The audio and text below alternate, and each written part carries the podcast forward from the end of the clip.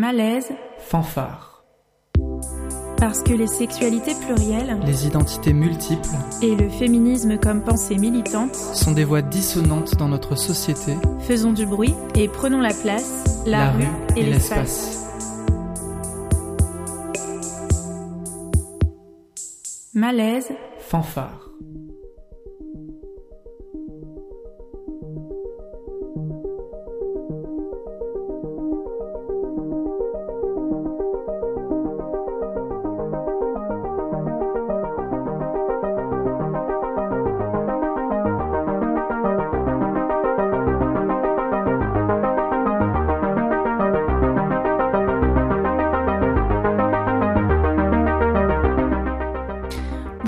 Bonjour auditorices et bienvenue sur le triple 8 de Radio Grenouille. Vous écoutez Malaise Fanfare, c'est Swazik au micro et je suis très heureuse de vous retrouver pour ce nouvel épisode pour lequel nous avons le plaisir d'accueillir Lydia Amarouche et Laura Boulic de Shed Publishing. Bonjour. Bonjour. Salut.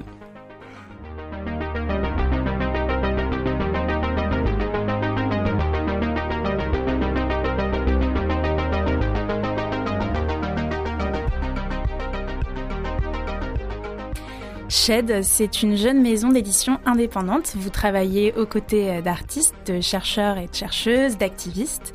Euh, Lydia, tu es franco-algérienne, issue du monde euh, universitaire, notamment des cultural studies, de l'histoire, de la sociologie, et c'est toi qui as l'initiative de Shed. Euh, Laura, tu es euh, poète, musicienne, amoureuse de la retranscription et de la langue française. Euh, dans Shed, tu te charges de tout un tas de choses, mais globalement d'épauler Lydia et notamment dans le travail éditorial. Mm, ouais, c'est ça. Alors, vous venez euh, de publier un premier livre signé par euh, Françoise Vergès et Someboy Vrenon, Rien que ça, dans lequel vous proposez une visite du triangle de la Porte Dorée à Paris. Donc, c'est un texte de Françoise Vergès accompagné par des interventions visuelles de Someboy Vrenon. Donc, pour ceux qui ne connaissent pas trop, euh, peut-être que vous pouvez m'expliquer un petit peu qui est Someboy. Alors, Someboy, c'est un, un artiste euh, visuel, donc qui évolue euh, plutôt dans le milieu de l'art contemporain. Et il a aussi toute une pratique militante. Il vient de l'écologie, l'écologie décoloniale en particulier. Et euh, il a un projet qui s'appelle Histoire crépue, où en fait, euh, donc à la base c'était une chaîne euh, YouTube qui s'est déclinée sur plein d'autres euh, plateformes, sur Instagram, sur TikTok maintenant je crois, sur euh, Discord, euh, où en fait il fait vraiment de la pédagogie autour de, de l'histoire coloniale de façon très accessible, de façon ludique, en ayant tout un univers visuel qui met au profit de voilà faire un travail pour défricher des parties de l'histoire coloniale avec un truc très interactif où euh, il a toute une communauté qui, commence à, grossir, euh, où il invite euh, les, ses abonnés aussi à participer, à partager aussi leur trajectoire familiale pour personnifier en fait tout ce, travail autour de l'histoire coloniale. Alors dans ce livre, euh, les autoristes expliquent à quel point cette architecture en plein cœur de Paris est euh, bah, en fait raciste, coloniale, misogyne. Euh, Françoise Vergès, elle rappelle aussi qu'ils sont Colbert par exemple ou, ou Gallieni et pourquoi en, en connaissance de cause c'est un peu aberrant d'avoir ces rues, ces stations de métro en leur nom, sans, sans médiation et Mm. sans remise en question. Euh, je propose que euh, on écoute tout de suite un extrait du livre qui a été mis en musique euh, par le groupe Noumine. Numine, ouais. Avec la voix de Eden Tinto. nous opposer que la plupart des statues à Paris ne sont pas celles de militaires, ou que ceux-ci même, s'ils furent actifs dans la colonisation, n'étaient pas des colonialistes ou des racistes, montre à quel point l'anticolonialisme et l'antiracisme ne sont, pour ces personnes, pas des principes des règles de vie. Pourquoi est-ce que c'était euh, important pour vous de monter euh, une maison d'édition qui soit féministe et décoloniale Bah, en fait, c'est parti de plusieurs euh, envies.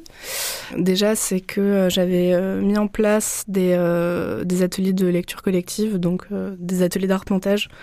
Donc, il y a une technique de, bah, en fait, de, lecture qui vient des milieux ouvriers, euh, des syndicats, où en fait les gens, les ouvriers syndiqués se retrouvent et ouvrières se retrouver pour défricher des ouvrages assez denses de, de théorie politique et pour s'armer, se donner des, des, outils pour ensuite irriguer la, la lutte sur le terrain.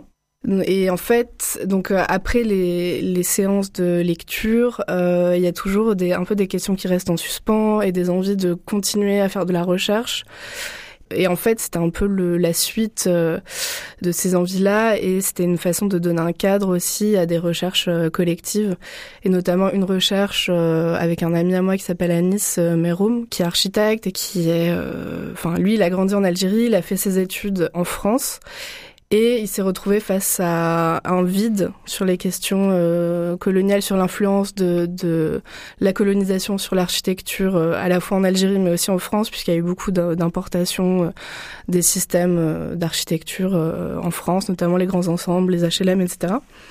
Et donc voilà, il y avait un impensé, il y avait un vide, et donc on s'est dit bon bah pourquoi pas à l'issue de cette séance qui était hyper riche pourquoi pas en fait en faire un livre et continuer la, recherche ensemble et du coup euh, créer une maison d'édition. Ça s'est un peu concrétisé à ce moment-là. C'était l'envie de donner un cadre à ces recherches là et aussi de bah, de pas attendre qu'on nous serve euh, des références des ressources. Euh, c'est parti un peu un peu de ça. Et pourquoi en particulier, enfin une, une, maison d'édition féministe et décoloniale je pense qu'il y a toute une, une génération qui, qui veut vraiment aller euh, vers ces questions-là. Et je pense que j'en fais partie avec pas mal d'autres amis euh, qui sont dans la recherche, qui sont artistes, etc. Et du coup, on a envie de créer nos propres outils, nos propres termes, nos propres, euh, enfin avec notre propre agenda. Et, donc voilà, c'est parti un peu comme ça, ce besoin de, de, créer un espace en fait qui va au-delà du simple aussi objet livre, mais c'était une, façon de donner un cadre à, des recherches, à des ateliers euh, euh, d'éducation populaire euh, notamment.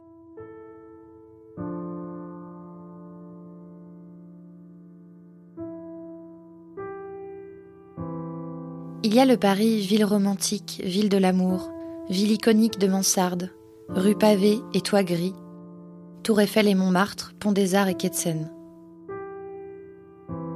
Une ville célébrée au cinéma et dans la littérature pour sa beauté, son élégance et son charme.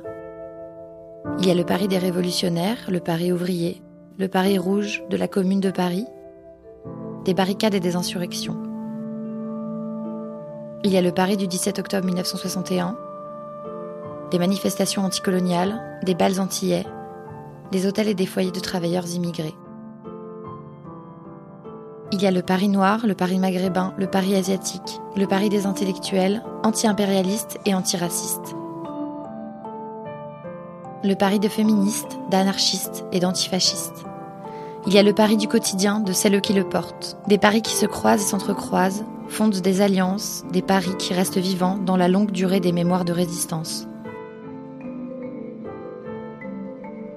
Et il y a le Paris colonial, à la fois visible et caché, car la colonie est, bien plus qu'on ne le pense, toujours présente dans les villes et les villages de France. Lisible dans l'architecture, les monuments, la représentation féminine des continents colonisés, les marques de produits, la publicité, les noms de boutiques, de bars et de restaurants. Visible, avec ses statues, monuments et noms de rues qui magnifient la conquête coloniale, l'esclavage, le travail forcé, les massacres, la domination, la négation d'une humanité. Caché, car ces monuments ne disent rien de la réalité des traites et des génocides.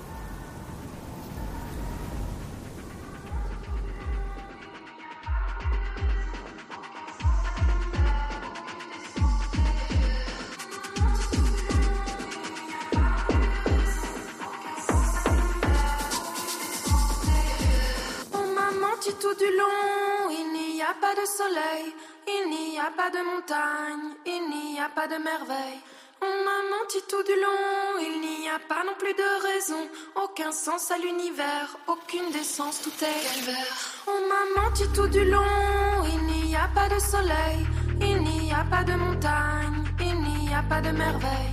On m'a menti tout du long, il n'y a pas non plus de raison, aucun sens à l'univers, aucune décence, tout est calvaire. Votre premier livre, euh, lui, pareil, il est pas, il est né euh, également d'archives, c'est ça? Oui, le premier livre, euh, il est né de quelque chose qui existait déjà, d'une visite qui avait été menée par un collectif qui s'appelle Décoloniser les arts. C'était une visite qui a été menée par plusieurs membres de, Décoloniser les arts. Donc c'est inspiré de, de, cette visite qui avait été notamment menée par Françoise Vergès. Est-ce que vous pouvez, pareil, euh, vous avez euh, bien présenté euh, Semboy, est-ce que vous pouvez nous présenter un petit peu Françoise Vergès également, s'il vous plaît? Mmh. Ouais. Bah, Françoise Vergès, c'est une, une chercheuse, une activiste, une militante féministe décoloniale. Euh, qui en fait est à la jonction de hum, plusieurs euh, champs en fait, enfin un peu comme Sunboy en fait. Elle croise à la fois l'art contemporain, le le, le monde militant, antiraciste, féministe. Euh, enfin voilà, elle, enfin elle brasse énormément de références et de, de personnes aussi, donc c'est assez intéressant. Elle va, elle a une vision assez large en fait de ces questions-là. Enfin, juste pour euh, reprendre sur le, enfin, partir de choses qui existent déjà, c'était aussi un intérêt euh, pour la maison d'édition, enfin, d'aller vers des, archives euh, et les valoriser, enfin, des archives de collectifs, de syndicats sur le terrain et de les valoriser, d'en faire des bah, des livres qui peuvent être euh, diffusés et, euh, et aussi avec une envie de pas réinventer à chaque fois la, la poudre, quoi, mmh. de se dire que ça existe et c'est là et en fait on peut aller chercher, on peut aller fouiner et euh, en étant extérieur, ben, enfin, c'est aussi un travail qu'on mène avec Laura, avec un, un syndicat. Euh, mmh. On peut, on peut trouver des choses en fait. Enfin. C'est une manière également de, de créer des rencontres et des, des réseaux. Et là, vous parliez euh, justement de cette visite qui a eu lieu euh, à Paris. Est-ce que euh, un parallèle serait possible avec la ville de Marseille, puisque la question de, de, cette architecture coloniale, au final, elle se pose un peu partout en France, j'ai l'impression. Mmh. Ouais, tout à fait. Il y a énormément de, de choses. Bah déjà qui existent à Marseille. Il y a l'association Ancrage euh, qui, euh, qui est une association qui existe depuis plus de 20 ans à Marseille, qui fait des, des visites euh, sur le patrimoine entre guillemets colonial de, de la ville et sur toutes ces traces en fait qui sont très très présentes parce que voilà c'est une ville portuaire, c'est une ville qui a eu un rôle dans bah, à la fois dans l'histoire coloniale, dans l'histoire de l'esclavage, c'est une ville de circulation. Euh, donc oui, enfin dans l'histoire économique euh, du système colonial, elle a une grande place. Et, euh, et ensuite, voilà, dans l'histoire de l'immigration, etc. Euh, donc voilà, il y a, y a, Ancrage qui propose des balades pour euh, pour les publics scolaires, pour les, les adultes. Donc il y, a, y, a, énormément de choses qui existent. Et il y a aussi un, un, un, compte Instagram qui s'appelle Marseille Colonial que je recommande, qui commence à Enfin voilà, c'est un jeune compte, mais euh, qui met en avant des, des archives, notamment euh, ben, de l'exposition coloniale de, de, Marseille. Enfin, il y a énormément de parallèles en fait euh, avec ce qu'on a fait là avec ce, ce premier livre. Euh, ça pourrait complètement être décliné à, à, Marseille. Ouais, qui finalement pourrait être vu un peu comme un, un guide ben, qu'on pourrait voir, ouais, naître dans plusieurs villes. Et... Ouais, tout à fait. Mmh. Dans toutes les villes où les traces coloniales sont prégnantes, effectivement. Ouais. Oui, ça en fait un paquet. Oui, c'est ça. euh, J'aimerais bien qu'on en revienne à, à, vos inspirations. Vous nous avez proposé euh, d'écouter un extrait d'un court métrage de Chris Marker sur euh, l'éditeur euh, François Maspero. On l'écoute tout de suite.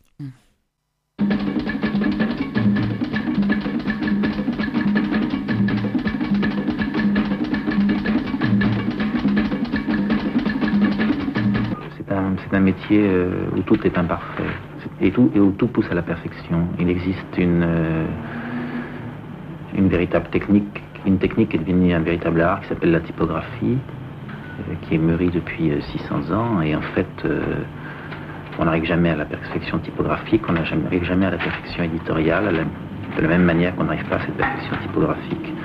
On n'arrive jamais à faire le livre parfait sur le sujet qu'on voudrait traiter, on n'arrive jamais à faire ce livre parfaitement. Euh, un livre sort toujours avec ses imperfections et ses scories, et, et, et le contentement il, il dure quelquefois une demi-minute quand le livre sort des presses, et puis ensuite on s'aperçoit déjà des coquilles qu'il y a dedans. Maintenant, on n'a plus qu'à attendre les lettres d'engueulade de l'auteur. Il nous a engueulé quand le bouquin sortait pas, donc maintenant que le bouquin est sorti, il devrait nous engueuler parce qu'il est mal sorti. Maspero, c'est quelqu'un pour qui les mots ont un sens. Ça paraît bizarre à dire d'un éditeur, mais c'est ça. Les mots ont un sens, les livres ont un sens. Alors, est-ce que vous aussi, euh, quand vous terminez un livre, euh, vous voyez toutes ces imperfections et vous vous faites engueuler par les auteurs et les autrices? Euh, et je pense que je suis un petit peu moins perfectionniste que Maspero. Mais oui, je, je ressens ce, ce sentiment-là, effectivement, de dire Ah, mais on aurait pu faire ci et ça. Et, et en plus, il y a un temps euh, un ouais, assez long entre le moment où on termine le livre et hop, on l'envoie à l'impression et le moment où il sort. Et forcément, bah, on, notre réflexion a aussi évolué et il y a d'autres choses qui sont sorties et euh, que vous auriez fait différemment. Voilà, c'est ça. Mais, Mais après... moi, je vois ça d'une manière plutôt positive. C'est, c'est parce que c'est des étapes nécessaires en fait. Euh, le fait qu'il y ait une coquille, ça veut dire que le texte est là. Ça veut dire qu'il y a tout un travail aussi dont on peut être fier. Euh, donc ça me ça me dérange pas qu'il y ait des coquilles, au contraire, ça, ça pousse à avancer quoi. Et pourquoi est-ce que euh, François Maspero c'est une c'est une inspiration pour vous?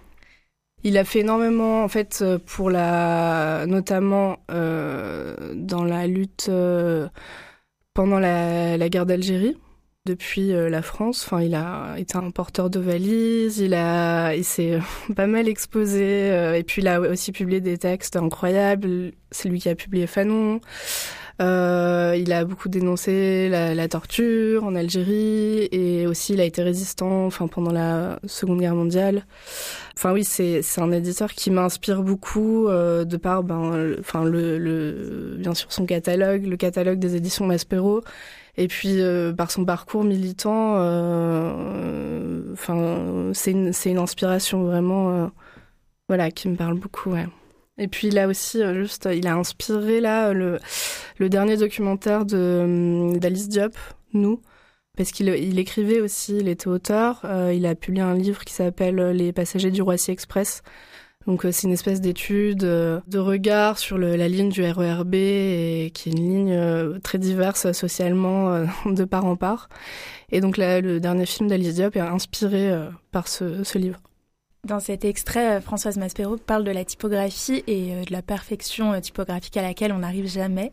Et justement, vous, dans votre livre qui vient de sortir, il y a au tout début une charte typographique dans laquelle vous expliquez à vos lecteurs et à vos lectrices euh, votre choix pour une écriture neutre. Mmh. Et du coup, euh, on vous a posé la question en amont de pourquoi choisir une écriture neutre plutôt que inclusive. Mmh. Euh, et pour étayer votre point de vue, vous nous avez euh, parlé d'un article de Sam Boursier, qui est un sociologue activiste queer et transféministe. On se demande bien pourquoi les Barbonnes et les Blanche-Bec du Figaro, du Point, mais pas que, loin de là, ont les yeux qui piquent devant l'écriture inclusive à deux coups, pour ne pas dire à deux balles. Ne devrait-elle pas leur plaire? L'utilisation du point médian n'est-elle pas, aussi, une défense et une illustration de la différence sexuelle qui nous corsette depuis le XVIIe siècle? Biologisante, binaire, cette construction du masculin et du féminin antagonise les deux sexes au grand avantage du sexe fort à la Zemmour. Injectée dans les corps et la langue avec l'arrivée du capitalisme européen, cette fiction bien pratique a permis de genrer l'espace public, la politique, le travail, au profit des hommes et de la masculinité blanche et straight. Elle a rendu les différences entre hommes et femmes incommensurables pour des raisons politiques. La version paritaire de l'écriture inclusive présente les mêmes limites que toute politique féministe indexée sur la différence sexuelle biologiquement définie. Le monde des deux sexes de genre alignés, bit masculin, chat féminin. Cette stratégie d'effacement du masculin qui l'emporte renforce les oppressions de genre qu'elle prétendait faire. L'inclusion dont il est aujourd'hui question relève du marketing et du management de la diversité. Mais c'est une version tronquée de l'inclusion qui agite l'espace public français. C'est un combat d'arrière-garde qui oppose les féministes institutionnels, le féminisme paritaire et les Enthoven, Bruckner et compagnie. Car la véritable écriture inclusive, si tant est qu'il faille garder le terme, c'est l'écriture neutre. Ce sont des pratiques orthographiques et grammaticales qui visent à neutraliser la langue française, ou plus exactement, à ne pas reconduire la binarité de genre qui y produit constamment la différence sexuelle. La question du changement et du respect des pronoms, celle des accords en genre, font apparaître la partie émergée de l'iceberg de l'écriture inclusive, la violence administrative que relaie la langue française actuelle. Une langue encore indexée sur l'état civil, sur le 1 et le 2 de la sécurité sociale. L'écriture inclusive, c'est une histoire de chiffres et de lettres. toilettes neutres, écriture neutre, démantèlement d'un système pronominal disciplinaire qui appauvrit l'expression de genre, tels sont les véritables défis que pose une langue et une écriture multigenre à ce musée de la différence sexuelle qu'est la France. À la vision assimilationniste et néolibérale de l'écriture inclusive, il faut opposer des politiques et des pratiques féministes de la langue. L'objectif est la destruction de la fiction moderniste de la différence sexuelle, comme l'ont bien compris les antigenres. On peut écrire autrement. La langue nous appartient. Il va falloir s'y faire.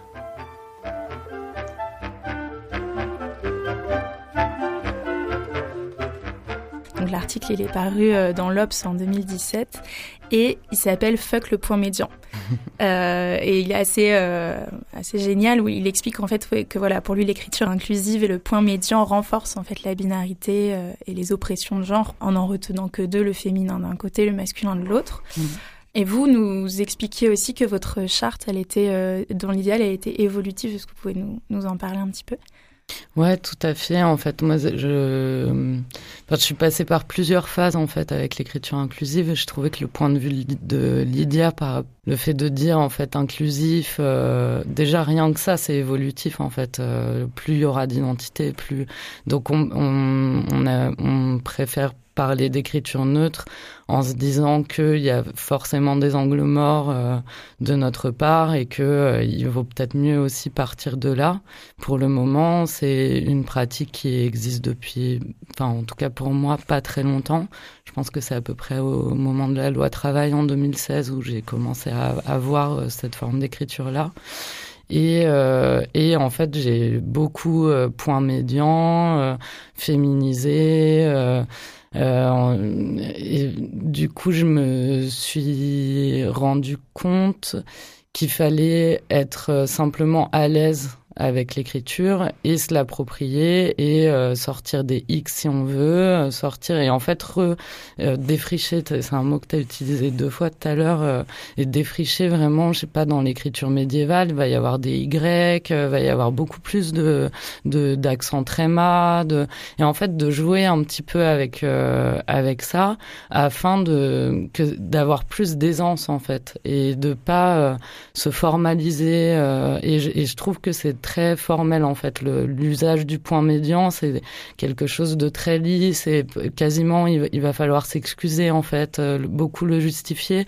Moi, je suis plutôt de me dire, on va ouvrir à fond et faire des choses. Euh, voilà, nous, on a choisi de mettre trois E en fait. Euh, pour il y a le accent aigu du masculin, le le E du féminin et puis le E tréma du de, de tout ce qu'il y a entre en fait. Et du coup, c'est une forme d'aberration, mais on ouvre les vannes et comme ça, on retrouve un petit peu euh, libre à, à, chaque personne de, de s'approprier, en tout cas d'être fluide en fait euh, dans la langue.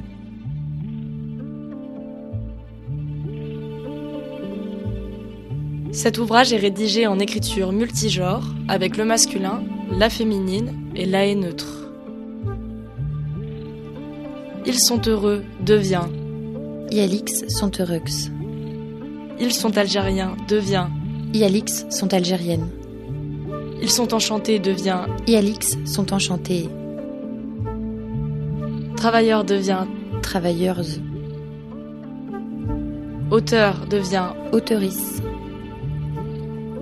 Intellectuel devient intellectuel. Ils sont nombreux devient Ialix sont nombreux. Peut-on être naïf devient Peut-on être naïf Nous espérons que ce choix ne vous exclura pas et que vous saurez vous retrouver en E, S, tréma ou X lorsque des figures genrées seront évoquées. Le genre masculin est à notre sens un genre, en effet, parmi d'autres.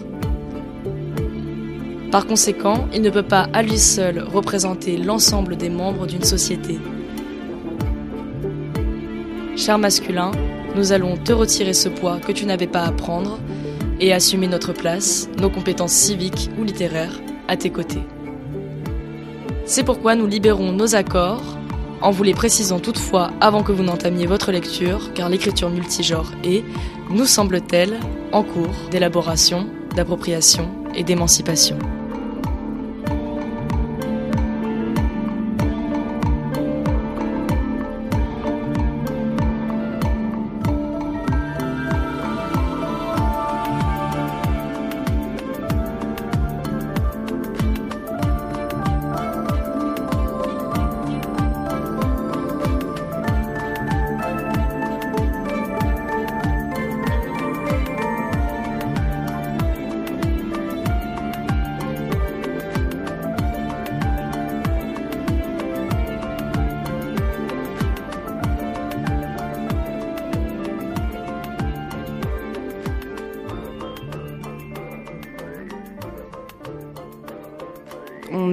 De rendre neutre, pour ne pas dire neutraliser, voilà, le texte, mais rendre plus neutre, parce que même dans la vie quotidienne, on n'est pas obligé de genrer toutes les deux secondes les, les, gens. Si on fait juste une, un petit effort, en fait, une petite gymnastique pour essayer de juste ne pas avoir recours à des figures genrées, ça, ça rend le texte plus euh, saisissable en fait par les gens et, et c'est aussi ça qu'on a essayé de faire en parallèle de la charte. Mmh.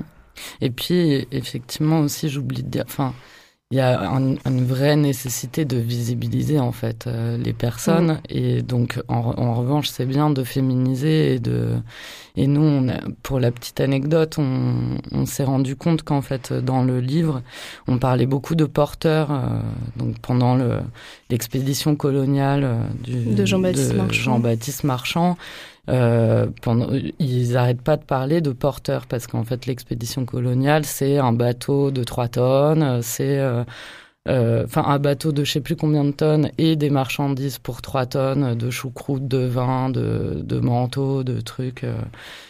Qui ramènent là et euh, donc ils ont besoin de porteurs et c'est en fait c'est un c'est un massacre il y a il y a parfois 40% de porteurs qui meurent euh, si s'il si, pleut s'il fait froid etc et puis euh, par rapport au, au travail que c'est en fait de, de porter 30 kilos euh, et de marcher et porteur, porteur, porteur. Et au bout d'un moment, on s'est dit, mais c'est pas, c'est bizarre. Enfin, c'est sûr, en fait, s'il y a plein de gens qui meurent, et, et, eux, ils sont euh, des esclavagistes racistes euh, qui sont là pour massacrer. C'est obligé que, en fait, ils, ils, ont utilisé des femmes aussi. Il n'y a pas que des hommes. Mm-hmm. Et on n'arrive pas. Et même nous, qui sommes euh, très féministes et euh, près de ces questions-là, on n'arrivait pas à, à, oser se dire euh, qu'il y avait des femmes porteuses.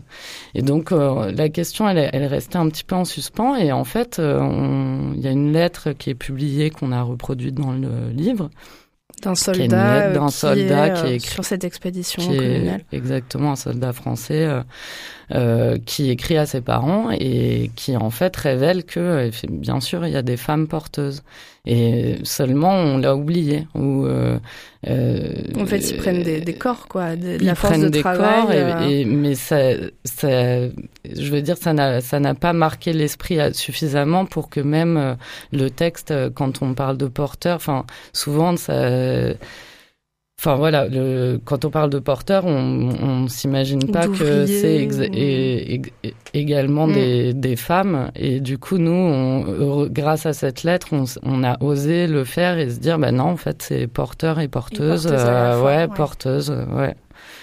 Et donc voilà, c'était une anecdote, je trouvais forte quoi par rapport à, à ça. Et euh, en termes de typographie, justement, comment ça s'est joué euh, avec avec la charte? On n'a pas utilisé une typo qui intègre euh, bah, des, mm, des caractères euh, qui pourraient euh, voilà, être neutres, etc. Parce qu'il y a plein de, de collectifs qui, qui, travaillent sur ces questions, il y a des typos qui commencent à sortir. Mmh. Euh, mais on a voilà, développé plusieurs formes. et peut-être que Laura, toi, tu peux en dire plus sur ça eh Oui, ouais. On a, bah, il y a le, j'avais vu le X employé pour euh, bah justement pour euh, faire le comment la, la liaison euh, entre féminin masculin. Donc ça j'aimais bien. Et en fait ce qu'on a fait c'est que le X il vient avant donc par exemple porteuse on va on va alors là il y a pardon porteuse il y aura pas de X. Il y a un tréma Soit on dit porteur, soit on dit porteuse. Et dans tous les cas, sur le U, on va mettre un accent tréma pour rappeler qu'il y a d'autres personnes. On parle pas que d'hommes ou que de, de femmes. Mm. C'est pour signaler, c'est un peu pour hacker quoi l'imaginaire ou quand on va, ouais. on va ouais on lit euh, une, une, phrase, on va euh, forcément se projeter, imaginer, et ça va être souvent des hommes. Euh, mmh. euh, donc oui, c'est pour signaler qu'il y a autre chose en fait. C'est un peu un, ouais, un petit... Une, petite, une, petite, brillance, comme une petite étoile au-dessus des lettres. Hein. Mmh. Mmh. Alors vous avez la des lettres et des, des... êtres. Euh, vous publiez des livres, mais euh, vous en parliez tout à l'heure. Euh, notamment euh, autour de cet arpentage qui a été euh, un peu comment dire, un des fondateurs, fondateurs dans, dans votre maison d'édition. Vous avez vraiment un volet presque événementiel, si on peut dire ça comme ça. pourquoi est-ce que c'est important pour vous d'avoir les deux activités ben Parce que hum, j'ai en fait hum, c'est une façon de se dire, enfin, tu vois, le, le, le monde de l'édition. Enfin, il y a énormément de maisons d'édition déjà en France. Il y a un rythme de publication qui est très très soutenu. Enfin, à chaque fois, quand on parle avec les libraires, en fait, ils sont ils sont submergés de, de livres. Il euh, faut savoir que la durée de vie d'un livre en librairie, enfin déjà s'il atteint les rayons euh, des librairies, c'est à peu près deux mois. Enfin, c'est remplacé très vite en fait par d'autres ouvrages. Et euh, du coup, c'était une façon, enfin moi je me disais qu'est-ce qu'on peut apporter, comment on peut faire vivre les livres plus longtemps et aussi sortir euh, simplement du, du circuit euh, de la librairie, mais donner d'autres vies aux livres. Et, et du coup, c'est un peu, enfin après bon, là c'est le premier, hein, donc on verra comment ça évolue et tout ça, mais j'étais un peu partie en me disant, je préfère faire moins de livres et les accompagner plus longtemps et créer d'autres formes, d'autres formats et plus de rencontres autour du livre et plus de, de ponts quoi dans les, les réflexions avec euh, des choses qui se, se passent euh, dans le monde de l'art, dans le monde militant, euh, voilà. Puis c'est un, un engagement aussi, enfin c'est un ancrage au réel, donc c'est quand même important de d'avoir euh, un retour concret euh, enfin sur le terrain enfin c'est des outils de lutte mm. donc c'est important de pas que rester dans, dans sa tête aussi et de mm. et de le faire vivre dans de le de les le, le but c'est d'influencer le réel donc si nous on n'en fait pas partie du réel euh, le livre ça pas la peine de... Et du coup, vous travaillez souvent autour d'archives, vous en parliez euh, au début. Et euh, Laura, quand je t'ai présentée, euh, je parlais de ton amour de la retranscription. Est-ce que c'est quelque mmh. chose que tu veux bien développer un peu? Et oui, donc en fait en 2016, donc au moment de la loi de travail, j'ai rencontré deux poètes, Marc Perrin et Anne Cavala. qui sont un, un, duo couple de poésie contemporaine euh, je vous invite euh, à regarder leur travail, quoi, qui est très intéressant. Et, euh, et notamment avec Anne, on s'est vraiment liés et on a commencé par des. Enfin, on aimait Justement, dans cette même euh, question d'avoir euh, un outil pour le réel, on remettait en question le fait même d'écrire un poème, alors qu'il y avait tout un mouvement et de nombreuses voix qu'on pouvait lire et qu'on pouvait, et nous, euh, parfois poésie, enfin, il y a les carnets de notes de Marina Tsvetaeva, qui est une poétesse russe du début du XXe siècle, qui à un moment dit moi, je suis secrétaire. Songez du reste, elle le dit en français dans le texte, songez du reste à, la splendeur de ce mot secret et, euh, et c'est vrai que nous, on, avait ce rapport-là la langue. De, enfin, moi, j'aime beaucoup dire que je suis, j'aime beaucoup me considérer comme secrétaire et petitement en fait de, de ce que peut être un texte et donc de comment on peut le valoriser parce qu'on, quand on est poète, je pense qu'il y a une, une attention au détail qui est très très forte et qui fait qu'un simple tout petit verre peut être euh, comme ça très lumineux et en fait ça peut fonctionner pour beaucoup de textes, beaucoup de témoignages, d'articles, de ça, fonctionne en fait partout dès qu'il y a du verbe.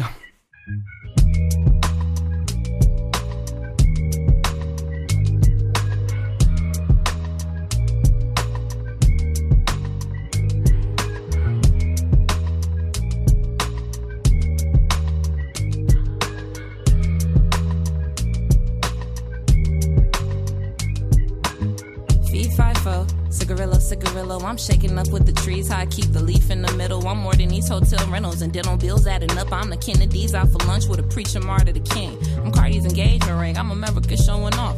I'm Viacom, Viacom. I'm Chappelle and Pelly Pelly and rapping like Dialon.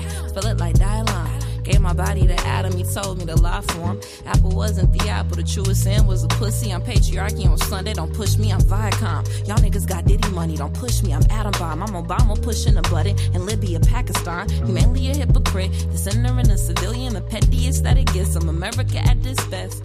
Yeah, I'm America at this best. No, no, no, no, no, no. Yippee-ki-yippee-ki, with the nonne. Start to get the money from writing the haiku. Yippee-ki-yippee-ki, with the nonne. Everybody on me, I'm looking just like you. Yippee-ki-yippee-ki, with the nonne. If you smoking dope, then your shawty can come too. Yippee-ki-yippee-ki, eh, yippee-ki-yippee-ki. Eh. Riddle me happy, I'm lonely hysteria. Alone gunman outside the parking lot, is America. I'm everything that you're not, like Kendrick prime. I'm the ticking inside his watch and the underdog you forgot. God, privilege and money. Part of me buried in the earth, part of me chasing my money. Part of with artificial trappings, y'all can't take nothing from me. I'm going dummy for dummy. If all my godliness is measured by the way that y'all love me, I'm free. Yippee-ki, yippee-ki, with the nonne. Start to get the money from writing the haiku. Yippee-ki, yippee-ki, with the nonne. Everybody on me, I'm looking just like you. Yippee-ki, yippee-ki, the nonne. If you smoking dope, then shawty can come too.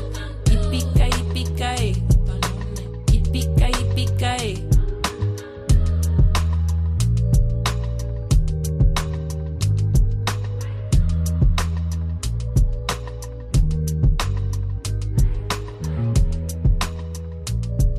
Vous avez choisi euh, d'écouter euh, Song 32 de No Name. Pourquoi?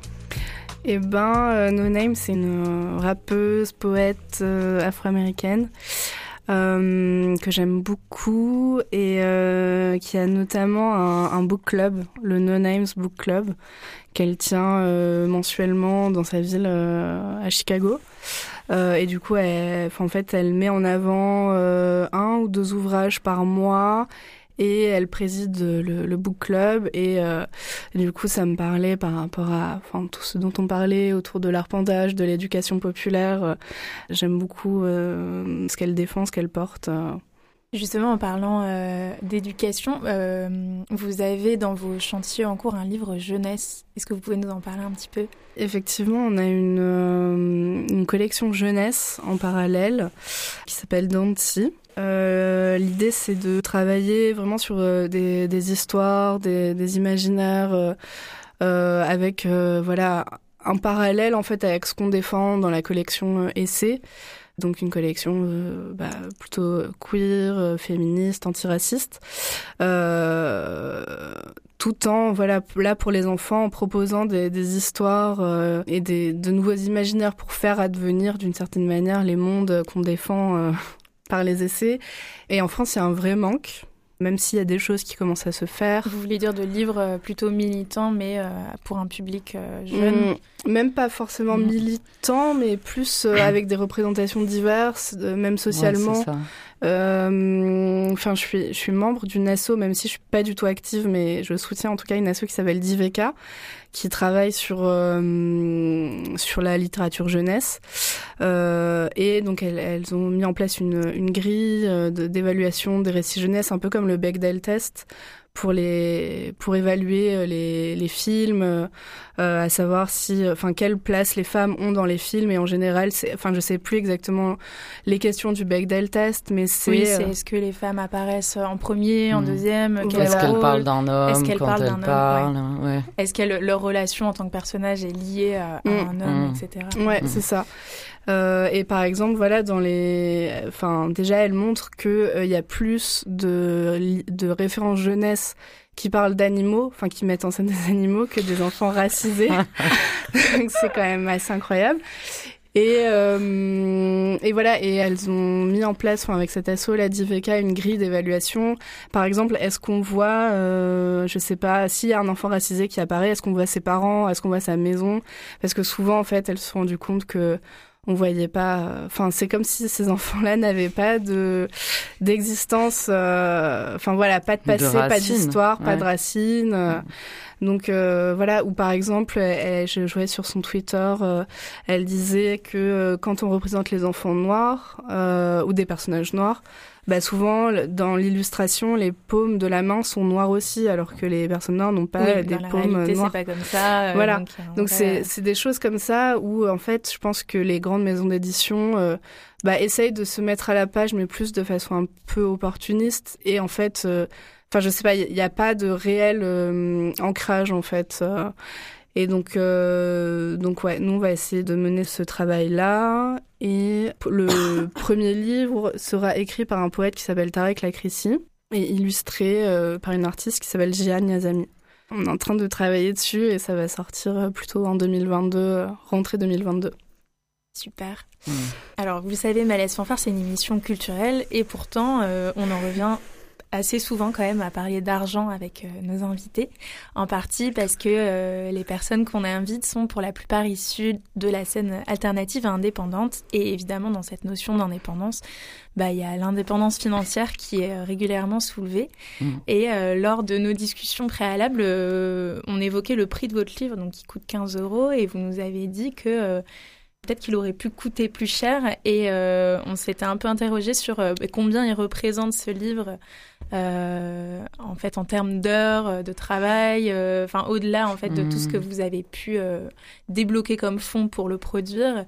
Et du coup, je me permets de préciser que pour le moment, vous êtes pour la plupart d'entre vous bénévoles, mmh. ce qui est pas donc voilà, je voulais savoir si vous aviez fait ce petit exercice. Oui.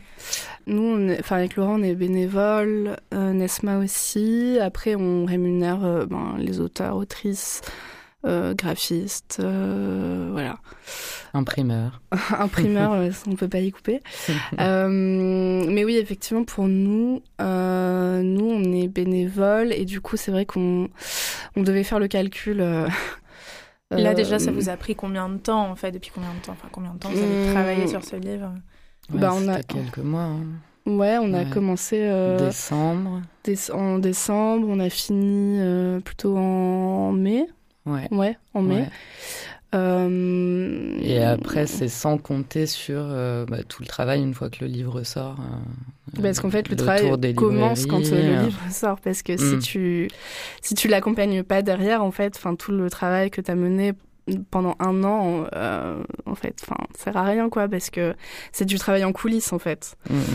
Mais, Mais effectivement, ouais, de décembre à avril, s'il y a des salaires, s'il y a des, enfin, c'était par rapport à ça, c'était au cours d'un atelier euh, qu'avait suivi Lydia, en atelier comptable, euh, vraiment spécial, enfin autour de, des maisons d'édition, où euh, la personne qui qui faisait l'atelier disait ah bon pour la rentabilité voilà 15 euros c'est pas normalement il aurait peut-être fallu le mettre plus cher etc.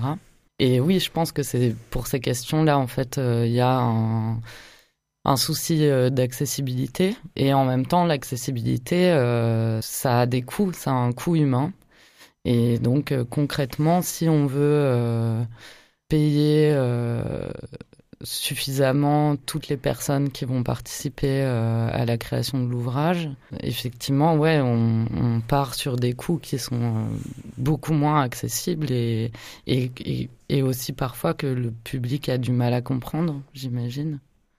Mm. Vous voulez dire euh, que le public a du mal aurait du mal à comprendre que votre livre soit 5 ou 10 euros plus cher, par exemple? Ouais, je pense, parce qu'il n'est pas très grand. Euh, c'est. Enfin. Pour moi, même, même moi, hein, en tant qu'usagère, euh, lorsque je vais dans une librairie, si le prix dépasse 20 euros, j'ai du mal avec euh, le fait que ce soit simplement un texte en noir et blanc. Euh. Pour moi, ouais, voilà, 25 euros, etc. Ça va être des ouvrages où il y a euh, des photos en couleur, peut-être plusieurs contributeurs. ouais. Ouais, c'est ça, un beau livre. Ouais.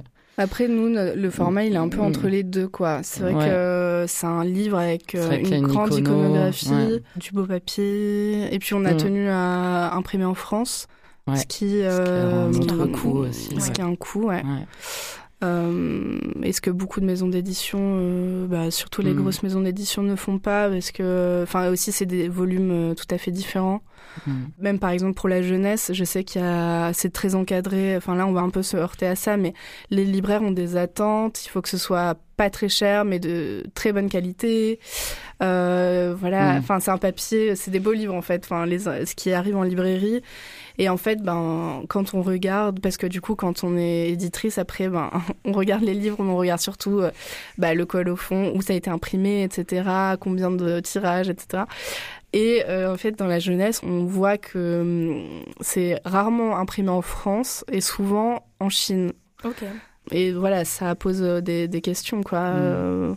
Bah, je pense que c'est un peu comme dans l'alimentaire, dans le vestimentaire. Ouais c'est que en fait on a des, des prix ou des coûts en tête qu'on est prêt à payer ou pas parce que et puis même les salaires sont bas en fait enfin euh, on n'a pas à se plaindre par rapport à, mais euh, en fait, euh, enfin, ouais, les Oui, salaires euh, les- en les règle générale, dans ouais, le- la ouais. part, euh, euh, la, la part d'un revenu dédié aux loisirs, euh, aux achats culturels, elle a nettement baissé, et donc je pense que les prix qu'on a en tête sont pas exactement les prix, euh, euh, les prix de fabrication euh, réels en fait. Enfin, ouais, il y a un il y a un- une mise à la baisse euh, de, Mm. de, de tout et, et dans plein plein de secteurs différents.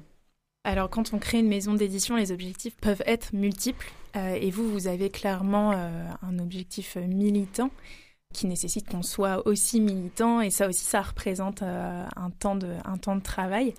Est-ce que ça, pareil, pour vous, c'est quelque chose qui devrait être rémunéré? Enfin, comment on le prend en compte, en fait, euh, dans votre activité? Parce que c'est pas que de l'édition, du coup, il y a toute une part de recherche qui est euh, Mm. importante. Ouais. Pour euh, la plupart des activités, même en dehors du champ militant, euh, quand tu montes quelque chose, il y a, tout- il y a un, un temps d'investissement euh, entre guillemets gratuit. Enfin, où je veux dire, tu vas pas forcément dégager de quoi euh, te rémunérer, mais tu vas surtout réinjecter dans le projet Mm. et voilà. Et là, avec Shed, euh, l'envie, c'est quand même, euh, oui, de pouvoir à terme avoir une économie euh, viable, de penser à, à pouvoir se rémunérer, rémunérer correctement les auteurs, autrices. Enfin, oui, c'est c'est l'envie euh, affichée. Puis, euh, enfin là, on est sous un statut associatif, donc euh, on aimerait évoluer plus vers une coopérative. Pourquoi le, le choix d'une coopérative? Parce que du coup, c'est quelque chose de plus juste euh, en termes de- d'entreprise? Euh, ouais, bah, plus horizontal. Enfin, ouais, il y a un, un rapport aussi militant euh, à la hiérarchie. au- Après, je parle pour nous deux, mais on, Mhm. est plutôt dans la philosophie de, des puissances euh, réelles et pas de- d'un- une tête euh, leaduse euh, qui euh, a ascendant sur tout un tas de projets. C'est important que les personnes soient maîtresses des projets qu'elles mènent et donc d'avoir un fonctionnement coopératif, ça permet non seulement d'avoir des projets multiples, mais également d'avoir une, une vraie aisance. Et une Mm. répartition de- une du fruit du travail euh, ouais, entre les personnes qui ont participé. euh, Mm, voilà, c'est un, c'est un peu l'envie, ouais. mm. Très bien. Et ben, je pense que ce sera euh, la phrase de, de la fin pour cette émission, parce qu'on arrive déjà euh, à bout du temps qui nous est, euh, qui nous est imparti. Euh, on va conclure sur euh, un morceau de Nancy Dupré que vous avez choisi également, euh, What Do I Have? Peut-être que en, en conclusion, vous pouvez nous expliquer aussi pourquoi est-ce que c'est Mm. c'est ce morceau-là qu'on Ouais. écoute. C'est euh, Nancy Dupuis, c'est aussi une poète. euh, activiste afro-américaine euh, qui là dans la chanson en fait euh, chante enfin elle est elle accompagne au piano ses élèves Euh, donc le- je sais plus quand est-ce qu'a été euh, quand est-ce qu'est sorti l'album la Ghetto Reality mais euh, je crois que c'est années 70 80 non 70 euh, et en gros, donc elle faisait partie du Black Panther Party et elle avait euh, tout un travail avec ses élèves euh, d'empowerment euh, que je trouve hyper beau et je trouve cette euh, cette euh, chanson euh, vraiment très émouvante. Mm. Voilà. Ouais, très belle. Mm. Et ben La merci voix des Shed. enfants, euh, ouais. La voix des enfants. Ouais. oui, c'est vrai que c'est une chorale. A cappella quasiment. Enfin, il y a le ah, le petit piano, mais on sent qu'ils arrivent devant, euh, devant tout le monde en fait. Et, Et ils, c'est et ils super disent beau, leur ce- force, enfin ouais, euh, ce qu'ils aiment chez eux et euh, Ouais. et du coup voilà ça c'est aussi inspirant pour la collection jeunesse. Merci Shed d'avoir partagé euh, ce moment avec nous. Bah merci, Merci Malaise Malaise Fanfare. Fanfare. Ouais. Votre livre se trouve euh, dans toutes les librairies et sur euh, shed-publishing.com. On Oui. peut aussi vous suivre euh, sur les réseaux, notamment sur Instagram. Tout à fait. Euh, merci à Papy et euh, Roman Lila qui sont à la réalisation de cet épisode. Et évidemment, merci à Léna qui, si elle n'est pas au micro cette fois-ci, est bien présente. Coucou Léna. Coucou. Et surtout, merci à vous, auditorices, euh, et à bientôt sur les ondes de Radio Grenouille.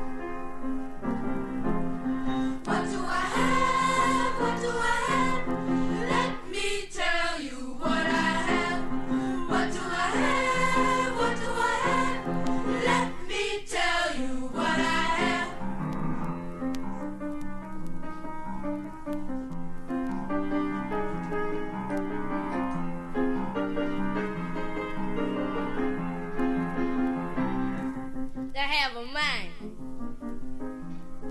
I have a fine mind. I was the first to figure it out that the world was round. I have hands.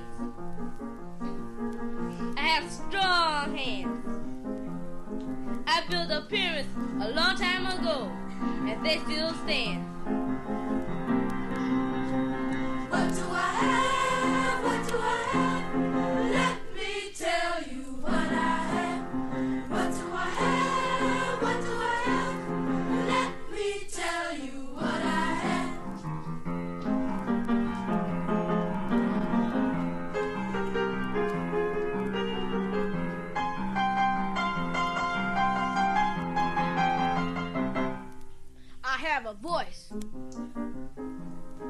And I can sing. Beethoven was my brother, just like B.B. King.